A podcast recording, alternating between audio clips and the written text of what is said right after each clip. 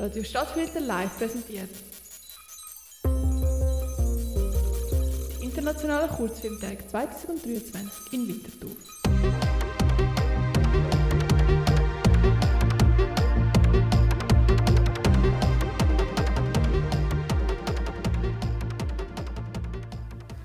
Hallo, hallo miteinander und herzlich willkommen zum ersten Kurzfilmtag hier auf Radio Stadtfilter und im Museum Schaffen. Es ist der 8. Oktober und wir haben hier eine ganze Fraktion von KanadierInnen mit uns und natürlich mein Co-Moderator. Der Rasmus, heute miteinander. Oh ja, ganz vergessen zu sagen, am Mikrofon ist natürlich Ida Stauffacher. And I'm going to have to switch to English now because, as I said, we have international guests here. And I think we could start with you introducing yourself so that the people kind of can associate your voice to your name. So maybe we can start with you, Ryan. Hi there, Ryan McKenna, filmmaker from Montreal, Canada. Hi, I'm Gabrielle, filmmaker from Montreal. And my name is Sol, and I'm a filmmaker from Toronto. Okay, great. So we're going to jump right into the questions. Ryan, you made a movie called I Used to Live Here. And when you watch it, the first thing that kind of comes to mind is it's filmed in a very old school way. It's all in black and white, and sometimes the quality isn't as great as we know it today. Why did you choose this kind of vibe for your film? With all my films, I'm always looking to find a form that brings out something of the internal of the character. So in this case, the character is losing his vision. And so I wanted to uh, play with film form to kind of accentuate his loss of vision. And so I uh, hand processed the film. So uh, I used three different approaches. So one was I sent it to a lab. And then another one I did in a Lomo tank, so it gets a bit of stains on it. And then the third way I processed the film was in a bucket, so it's really scratchy, and we see the deterioration not only of the film but of his vision. All right. Um, can I can I just post uh, what's the word? Backup? No, follow-up question. That's the word. Sorry. Um, the switch happens um, every time you switch to him, right? The the grainy footage starts, and is the why is the footage when, when they're both in the studio why is it not grainy then because uh, at the moment at the point they're both in the studio the film stops being grainy Yeah, well, um, I shot it on a Bolex camera on 100 foot loads of film. And so this isn't a post production process. So these are choices that are made before I've even seen what the film looks like. So I would actually mark on the film canister after I shot a roll that it would either be sent to a lab, done in a Lomo tank, or hand processed. And so some of it that we shot in the in the studio with him and her um, does have that effect, but I didn't want it to only be that. So that that is the reason for it. all right i'm going to move on to you gabrielle um, the main thoughts you wanted to evoke or trigger in the audience with your film could you ex- Um, most of um, a lot of viewers when they see uh, Blonde Night feel very uh, anxious about the autistic character.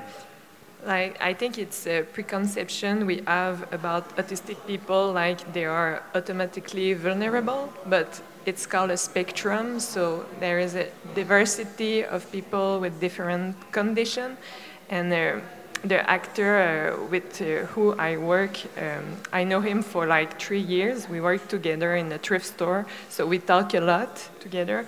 And uh, what touched me the, the most about him is the way he do his own choice. He, he, he is able to consent. So if he don't want to do a thing, um, he's gonna say it, or maybe he's gonna run. So it's like he's, he's not that vulnerable that we think. And uh, for me, it was important to talk about sex worker, men sex worker, in a way that they are important in the society. I mean, um, if uh, Jesse, the, the character of the sex worker, uh, didn't exist, maybe Victor never had a sexual experience. In, in this case, it's very positive. So, yeah. And how did you try to like kind of get those feelings you wanted to evoke to the viewers? Like, did you do certain shots differently if you would have wanted to evoke another feeling?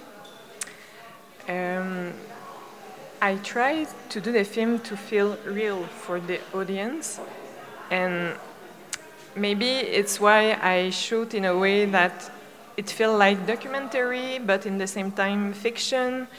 Um, and I think the the subject of the film was very um, I don't know how to say in English, but for me uh, it was uh, easy to create a tension, to be very cinematographic with the the theme of the film, and I think it's normal to feel um, that way. The, the, the feeling that uh, viewers said to me after seeing the film is very uh, calculated. Uh, it's what I want the uh, viewer feel.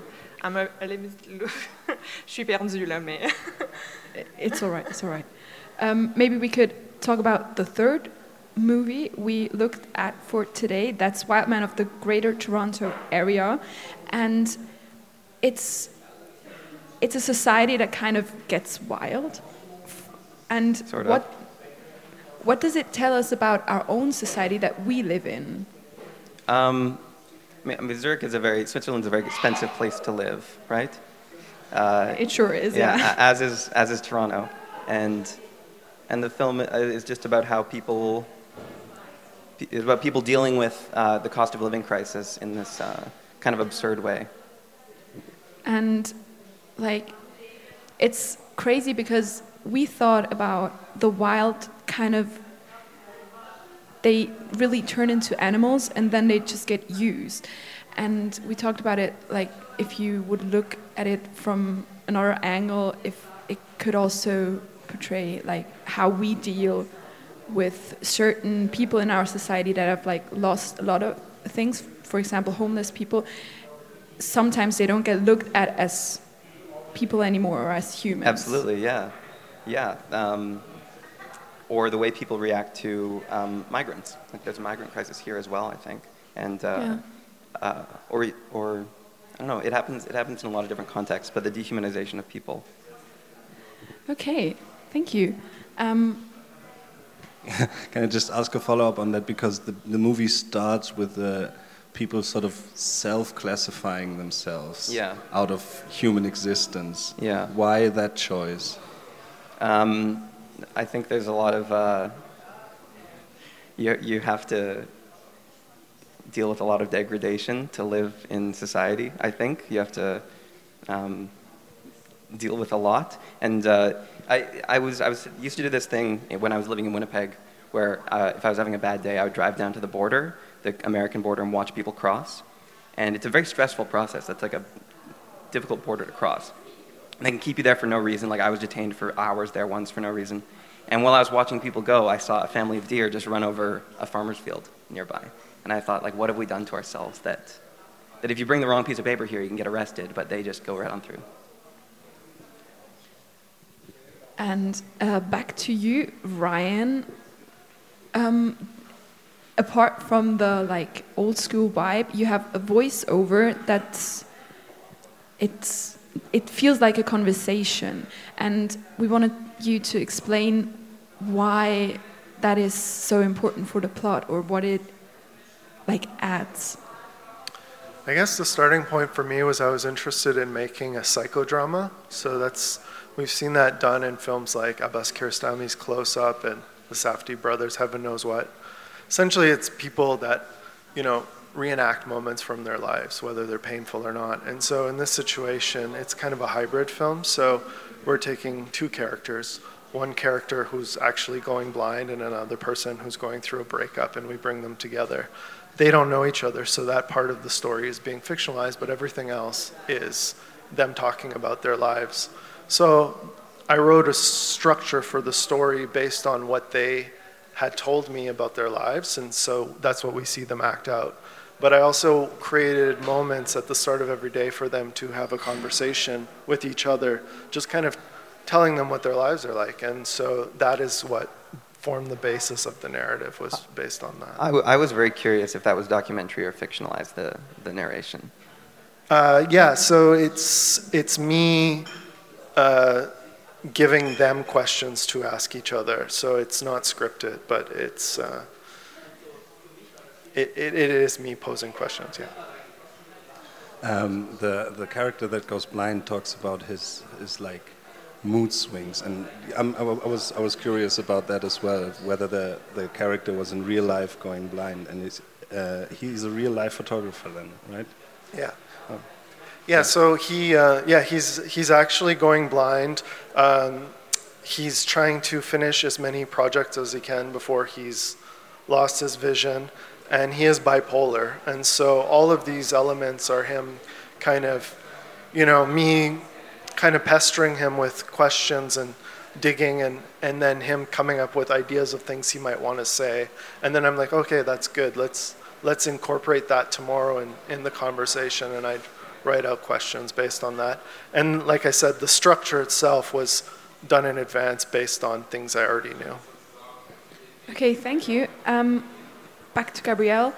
Um, you already talked about some of the themes that you thought were really important, and can you tell us why you chose them and how they are so important in nowadays society?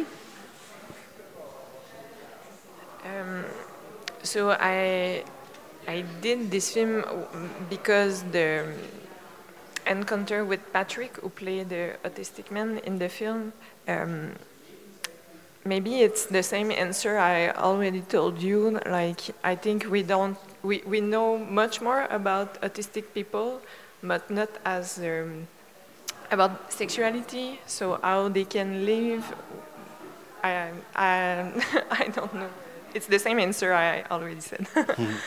Uh, you, uh, I read an interview in, uh, oh shoot, I forgot where, uh, that you said that the close-ups were con- kind of a way to bridge the distance between the characters that you had to have because the film was made during COVID. yeah. But afterwards, did you kind of, because the close-ups for me in the film are really what makes me, I mean, personally uncomfortable because it, it feels like you're standing right in the character's face. Um, uh, is the is did you sort of enhance the close up, or is is that really just the choice because of of having to bridge the gap? Uh, I thought I have really good actors. They can bring me the emo- emotion I want, and for me it was important to show this in close shots. And uh, if you don't like the film, it's okay. I'm not, I don't have uh, other It's not for it's you. not me liking the film. It was just I felt. I mean, the conversation the conversation is it's a little weird that they're having because I think Victor is very clearly not not. I mean, it doesn't he doesn't seem uncomfortable, but he doesn't seem very. Um, how do you say this? Connected to the conversation at first. It feels like Jesse is guiding him through the answers a little bit. I wrote the film um, in a way that as the film progressed, you can see Victor make his own decision. First scene, he decide what he want to put in his hot dog, very casual thing, and each scene he have to make a choice, and this is normal. He don't have expression like a neurotypical person. It's the real expression he have. So for me, he, he when he is in the bathroom with the sex worker, the sex worker um, don't say the same word as he said. Like, "Do you really want to do this?" He said in his own words. So for me, it's like he consent to this uh, sexual relationship. So I'm sorry, I cannot express it deeper because I'm a French speaker. But I think I got it, and I think this feeling also adds to the plot. It's not like this kind of, at first, maybe uncomfortable moment also really adds to the whole plot and makes us kind of connected. So it's not not likable. I mean, sometimes you don't only feel happy when you watch a movie, and it doesn't make the movie less good. I think that's what you wanted to say. And uh, back to you. Um, they don't see who I'm pointing at. Sol. Oh, back to Sol, yeah, sure. Um, yeah, we wanted to ask the a question that stayed open for both of us was um, the main character. I think she is. Yeah. Um, is working and she's digging these holes. Yeah. And no one really knows why. Yeah. So can you answer that, or is it? Um, I, I don't think there is a, a reason. Uh, something I, I think about a lot is how meaningless most of our jobs are, and how like uh, disconnected from any kind of uh, helpfulness in our community we are. Um, and so I was thinking about what, what are the jobs that actually matter to the people around us. And it's like teachers, doctors, and then I came up with construction workers as somebody who actually matters. But in Canada right now, so much of the new construction that's happening is stays empty. It's just there to, to uh, for like foreign money to, to park an investment or uh, to, to jack up rent prices because it's luxury. So it's you do something that you think is meaningful. You're building houses, you're helping people, and then it stays empty because it's just a tax write-off. And that's kind of the idea. Oh, okay. That that clears that up. And yeah, another question is, I don't know. You had music Mhm. also in the beginning and like everywhere, and it it does set the mood. And I was wondering, how did you come up with that type of music, or how did you choose it? It was, it was very organic between um, me and Peter, the composer. Um, I, I knew that I wanted something that, because the film moves so quickly through time, it covers like poss- possibly years, I don't know, of time over 12 minutes. Um, and so I, I, I felt that it needed one single piece of music that played for the entire film to connect everything because there's no connection um, without, without the music. Um, and Peter and I just worked on, on a few different tones. Originally, we thought it would be a lot more harsh, a lot more electronic, um, but we found that something kind of meditative and, and peaceful was, was quite nice. Okay, thank you.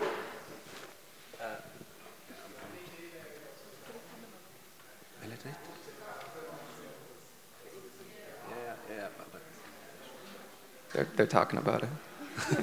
yeah, I'm sorry. I, I, I want to get, uh, wanted to get back to you real quick. Um, the main character sort of chooses in the end to distance herself. I mean, she starts off by being interested in becoming a wild person, Yeah. and then at the end, really turns. I mean, what the, the one thing I didn't didn't quite understand: the people we see on the television at the end, those are wild men Correct. working, right? Yeah. And she's sort of become supervisor for them, Correct. right? And is that the like being her isolating herself to basically move up a ladder? Is, is that the is that the message? Because she kind of, I mean, she sees her friend getting captured, and then the next scene is basically her watching the wild men work on on the on the side of the road. Yeah.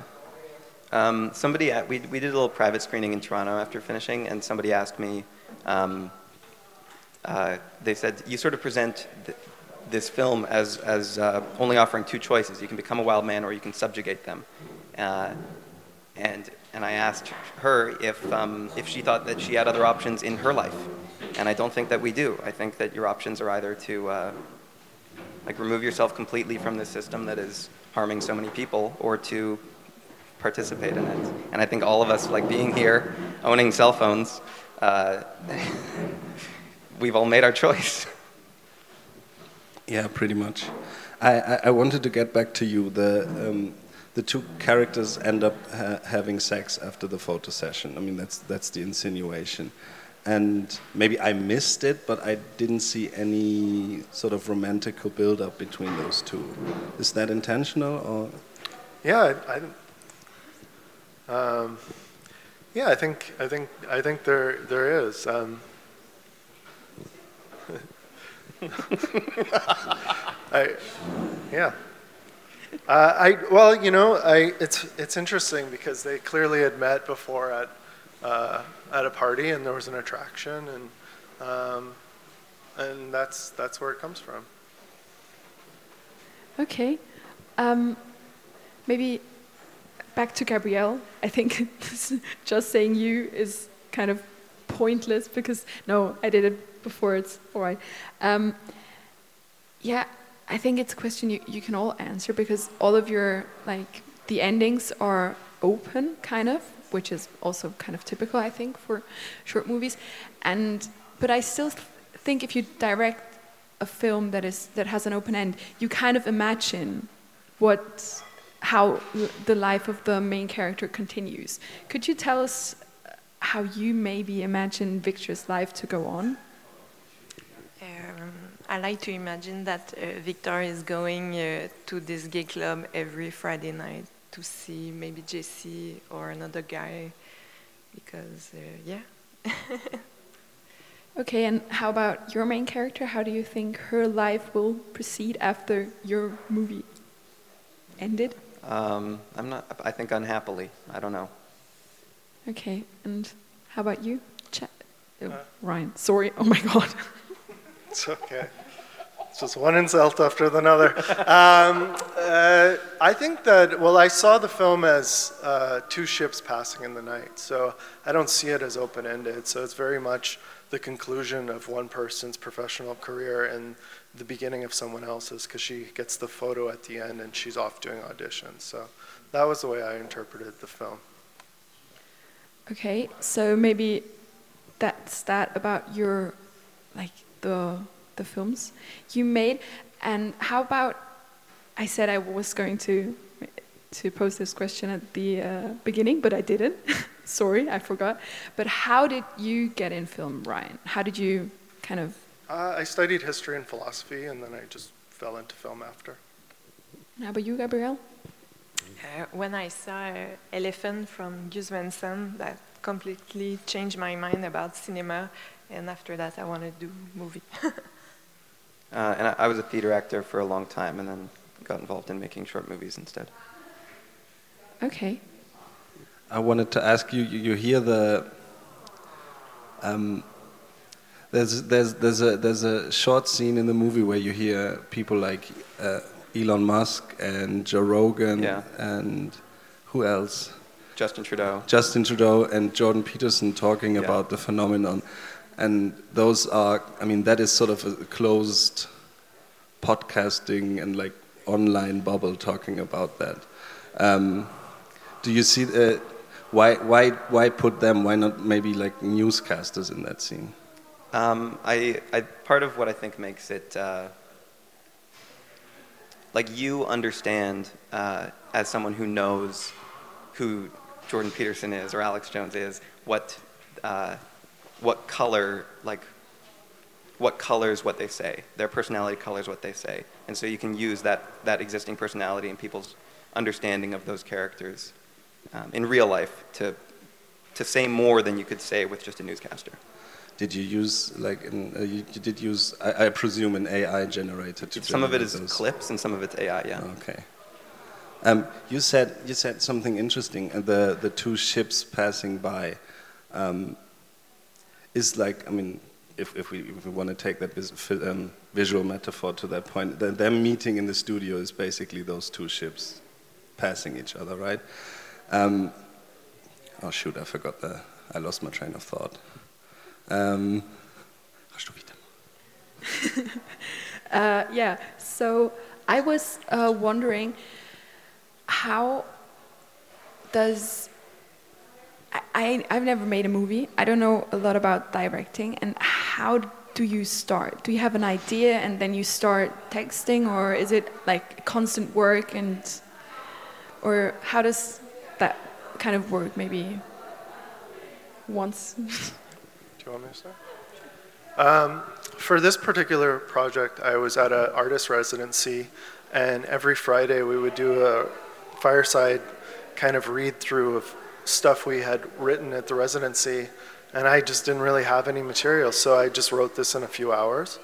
Um, I specifically wanted to make this project because Dan, the photographer, is a good friend of mine, and after he received his blindness diagnosis, he was um, he was kind of bedridden. He was just really depressed, and I just wanted to um, find a project for him to get him out of bed and, and make something with him to encourage him to get back into living. So that was the genesis for this film. Did, did that help him? Or did he just like finish the project and then go right back into um, his? I mean, he, he really talks about being really depressed after having the after receiving the diagnosis and then that sort of progressing to the point where Um, I don't think he. I mean, he ends the film really by saying, "What, what did he say? Every time I see a bridge, I, like uh, something tells me jump off, jump Yeah. off of that bridge." But he also says, I went from severe depression to just being miserable. And so, which is, yeah, so it's, he, I, I think he, he worked out with his uh, uh, psychiatrist, his dosage got a lot better. And it's just, I think when you're a depressed person, sometimes if you have something to look forward to, um, it's easier to, uh, I don't know, to propel yourself forward. At least that's what he's said to me. So um, it's fun, like when we get a screening, or I'll say, okay, we're going to play here, and you should come. And you know, these little encouragements are, are helpful. Does did he? They talk about in the end starting that project, basically showing his regression into blindness through pictures. Is that is that an actual plan, or is that uh, something that was just talked about in the movie? Um, it's something that we talked about uh, just as a group, and uh, I had said, you know, it might be fun for you to do a, a photo exhibition, and I think that got the idea rolling for um, them incorporating that into the narrative. Um, and how about you, Gabrielle? How did you kind of how did you kickstart this project, or how did this all start? I was uh, working in a thrift store with Patrick, the main character of the film, and uh, it's just like we are we were talking about uh, cinema always, and uh, yeah, it's uh, it's this uh, friendship we build, and he told me it was his dream to play in a film, so I wrote the film around him, and yes, that's it. Um, so did he have any like acting? how it was his it? first time uh, to play in a movie. And did that make it more difficult than to work with actors who already have experience? That's the word I'm looking for. Um, I really like uh, working with a non-actor because um, they they are more uh, jazz. I don't know how to say. And um, the other actor, uh, Jesse, uh, Danny Boudreau, uh, his real name, um, ha- has already worked with a neuroatypical uh, actor in the the theater. Um, so um, the the the beautiful thing on the set when I uh, direct Patrick, it was like uh, the other actor treating him like a real actor. So they were in the same level. So it felt very um, beautiful for him. Uh, he, he was feeling very uh, respect in in that uh, process, and. Um, yeah, uh, and after the, the film, he got uh, signed with an agency, I don't know how to say, and now he, his job in uh, real life is uh, making a, pièce de théâtre, theater, like, uh, yeah. yeah, so uh, it uh, completely uh, changed uh, his life. Yeah. oh, that's really great. And how about you, Sol? What did what moved you to do the movie you did? Um, I, I don't know where like um, I don't know where the idea comes from, but I wrote it while on the train from Winnipeg to Toronto. Um, just looking out the window, there's a lot of nothingness out there on that train ride. Um, and then when I got back, I really wanted to make something. I was tired of, of, of waiting around and asking for permission from funding bodies, and um, and so just yeah, started getting getting the pieces needed for it together very slowly. Like, well, how is that process in Canada? Getting funding for for short Don't movies? ask me. Yeah, just just uh, just into the room. Is, is it is it a frustrating process, or is it or is it something that that, that For for shorts, it's it's getting worse. I think there's a lot less funding now, right, than than there was in previous years. Maybe not in Montreal. Yeah, I guess um, I make feature films mostly, and so I do these kind of experimental documentaries for very little money in between film projects, and so um, these films that I make require very little money, so I've not had a lot of trouble funding them, but I've also been making films for a long time, so I'm not sure if it was my first film how I would fund it. I'd probably just make it through, through my own money.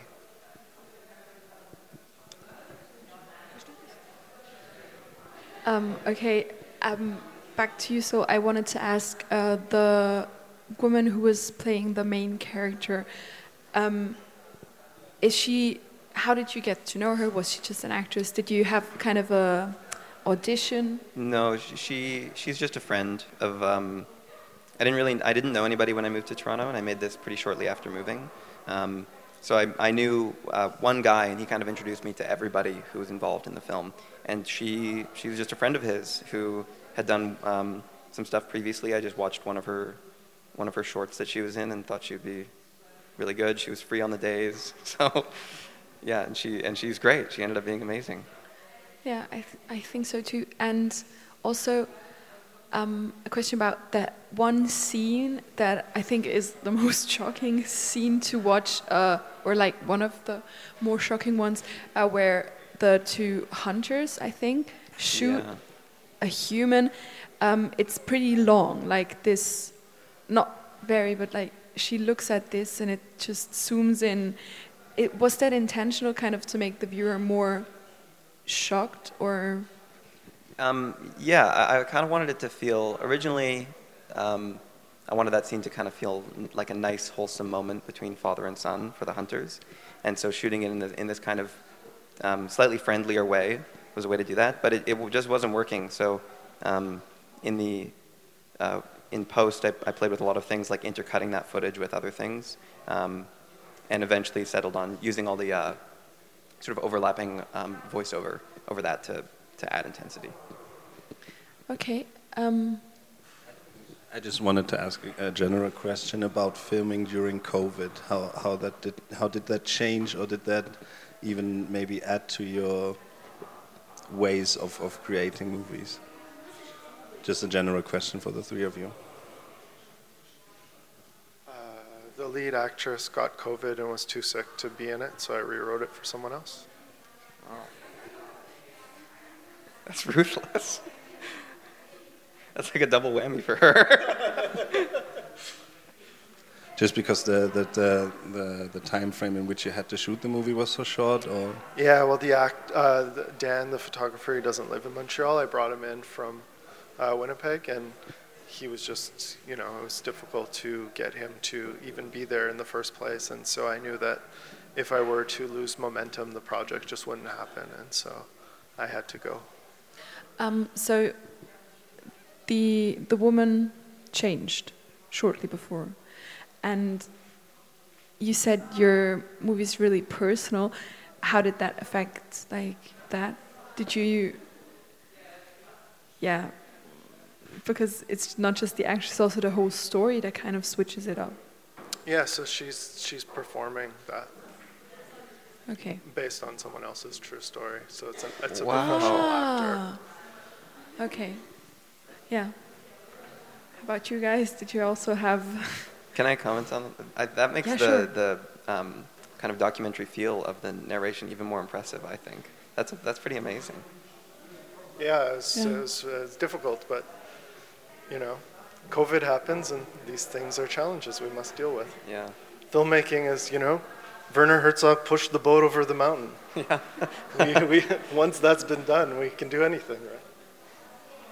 Um, for for Wild Men, we just had such a small team. It was like um, uh, behind the camera, it was generally uh, myself, the cinematographer Julian, um, sometimes a sound recordist, and then sometimes one of the producers who would also often pull focus.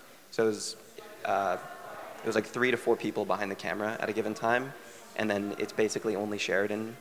Um, in these recurring roles in interior scenes, so we just didn't. mu- Not much changed, to be honest. There were so few of us involved. For me, it was very restrictive. It was like having uh, COVID cups, like with a meter. So the actor cannot be uh, closer than one meter. And it's a film about intimacy. So it was really hard.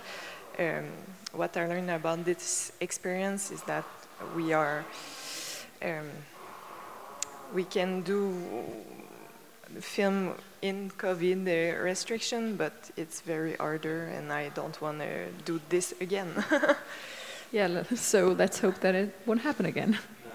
uh, um, that's just a general understanding question. How, how harsh were the Canada COVID restrictions? Because that's something that we. I mean, Switzerland didn't really change a whole lot of things for a long time. We had a curfew, uh, couvre-feu, like uh, everybody has uh, to be at home at uh, pas, 11 o'clock. And for shooting, it was like uh, you have someone with a meter between the actors, so they cannot be closer. Okay, wow. Um, so, while Rasmus already kind of mentioned Switzerland in here, maybe just a bit, how do you, you have you seen anything of, of Winterthur yet? I took a very nice hike today. ah. Where did you go? Uh, I don't know the name of the park, but there's a park sort of just south of the city. oh man. It has a it has a zoo in it. It has like the ah Bruderhaus. yeah, um, yeah. I took a nice walk there, and it's beautiful. Oh yeah. I mean today you had really great weather.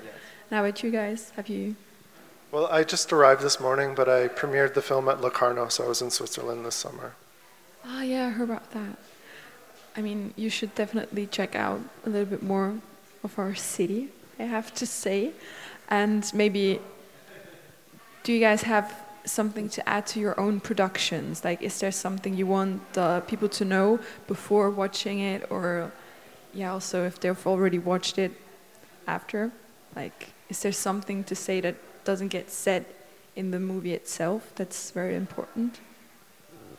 Well, I, maybe I'll just touch back on your first question about the black and white, because I think I could sense you were searching for something that I wasn't giving you, but it's because when you hand process color, it's much more difficult, because there's you have to measure the temperature at a certain, whereas black and white, the temperature of the water and the chemicals is easier, and so you're in the dark for less long. So that that that was a big part of why I did it in black and white. And also, I just really like it as an aesthetic. And the photographer in the film shoots all his films in black and white. And so it just lent itself naturally to shooting in black and white. No, there's nothing extra to add. Okay, then how are you? Also not. Um, do you have anything to ask? Or, yeah, there's. Chef? yeah, and I think that was it. Um, I mean, thank you very, very much for your time and also your really great answers that were, yeah, Thank, Thank you you, for having Sarah. us. Thank you. yeah, sure. Yeah, just yeah. Uh, sorry for the English and for the awkwardness. We've been, that's it's both our first times interviewing uh, people, so That's okay. um, I hope that didn't come through as much as I thought it did. But um, yeah, thanks, thanks for thanks for being so cordial. Ja, dann vielleicht noch mal kurz auf Schweizerdeutsch können wir wechseln. Wir, ihr könnt das jetzt, wenn ihr erst ein bisschen zu spät eingeschaltet habt, natürlich auch nachlesen auf unserer Soundcloud-Seite, äh, auf unserer Webseite. Entschuldigung. Und ich würde sagen, bis bald. Wir hören uns und schaltet morgen auch um 6 Uhr wieder ein für die nächsten Kurzfilmtags hier auf Radio Stadtfilter.